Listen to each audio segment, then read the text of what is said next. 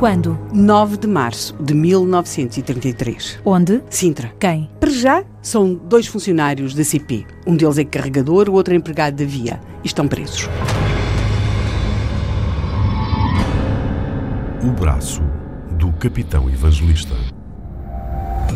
Há dois funcionários da CP, dos Caminhos de Ferro, presos. Porquê? Porque só eles sabem onde está o braço do capitão evangelista. O braço? Sim, Quem este- era o capitão evangelista? Ah, O capitão evangelista chamava-se Alfredo Evangelista, era um capitão reformado, eh, vivia no Cacém e, portanto, aquilo que nós temos aqui é que desapareceu o braço do capitão evangelista. O braço? O braço do capitão evangelista. E o capitão, o próprio do capitão? Bem, a, a verdade é que estes dois homens, eles estão presos, eh, são funcionários da CP e eles, estamos a 9 de março de 1933, eles estão presos desde a véspera e estão a ser interrogados pelo delegado do Procurador da República em Sintra.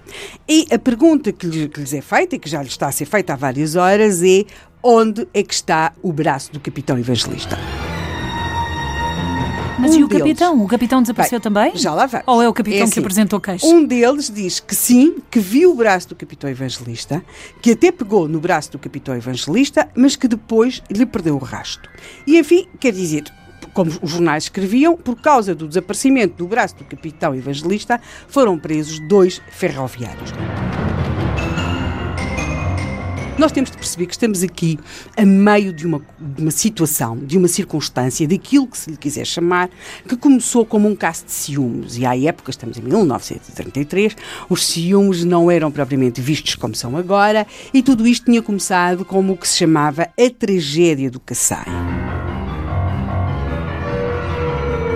Só que uma coisa é a tragédia do Cacém, outra coisa é, é uma tragédia transformar-se num caso de polícia para mais com este lado mórbido. Desapareceu o braço do capitão Mas era, um, evangelista. mas era um braço de carne e osso, não era, uma um- prótese. Não, não, já aqui tivemos um caso de prótese, mas não. Era mesmo um braço. O braço do capitão evangelista, nós temos um homem morto, de facto. O capitão evangelista está morto, mas não se sabe de um dos seus braços. Temos uma mulher eh, chamada Leonilde que está internada com ferimentos gravíssimos no Hospital de São José. E como é que tendo nós um homem morto, o capitão Alfredo Evangelista, tendo uma mulher, Leonilde, que está eh, relacionada com o capitão Evangelista em estado muito, muito grave no Hospital de São José, como é que a polícia se obstina em querer saber o que é que foi feito do braço do capitão Evangelista? Tratava-se de um triângulo amoroso? Bem, eh, não, não necessariamente, embora o capitão evangelista talvez tivesse acreditado nisso. Na verdade, para percebermos isso, nós temos de